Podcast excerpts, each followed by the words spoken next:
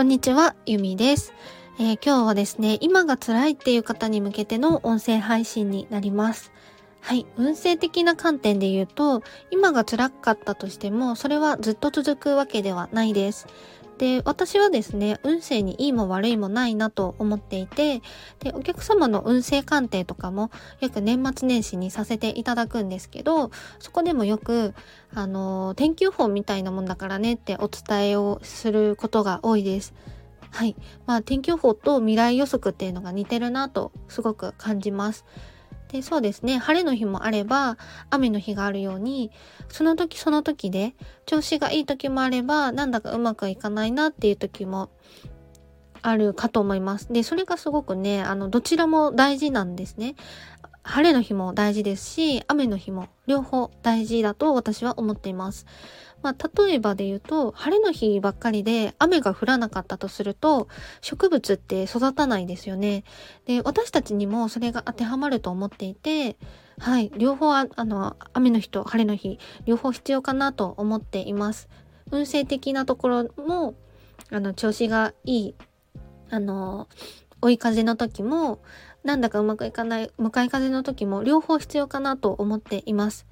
うん、そうですね。あの、ずっとエンジンかけっぱなしだと、絶対すぐ燃料切れになったりしますしね。あと、タイヤがすり減ってうまく運転できないっていうこともあったりします。だから、そうですね。なん、なんかうまくいかないなっていう時には、必ずその立ち止まって息を整えたりだとか、どっちに行こうかなっていうのを、ちょっとお茶を飲みながら、ナビ設定し直したりっていう時間が必ず必要かなと思っています。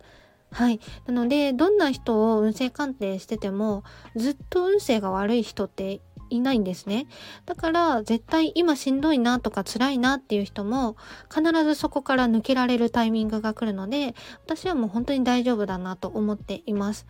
ただ、一つ注意点があって、まあそうは言っても私はずっと辛いですとかしんどいですみたいな方もいらっしゃるんですよね。で、そういう方はですね、しんどさ、その辛さっていうのを味わいたい人の場合っていうのもあります。はい、あの、うん、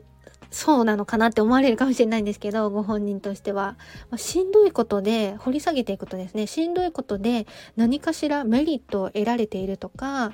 うん、その今のしんどさのしんどさとか辛さをっていう感情を味わいきっていない場合ですね。そのダラダラと辛い期間とかしんどい期間っていうのが長引いてしまうことがあります。一般的にはまあ辛いとかしんどいっていう運勢が来たとしてもあのー、しばらく経てばすぐ抜けてしまうので、ちょっと長引いてるなっていう時には、そのあたりも見直していただければ、うん、何か思い込みに気づけたりとか、そうですね、メリット、デメリットとかが気づければ、ちょっとすぐ抜けられると思いますので、はい、なんか辛さが長引いてるなっていう方は、そのあたり見直していただければなと思います。はい、というわけで今日の配信は、辛さっていうのはあの、ずっと続かないですよっていうお話でした。本当にあの、晴れの日も雨の日も大事なのと一緒なように、今の辛さっていうのにも必ず意味がある、自分の成長に必要な雨なんだなって思っていただければなと思います。今日も最後までご視聴いただきありがとうございました。ではまた明日配信します。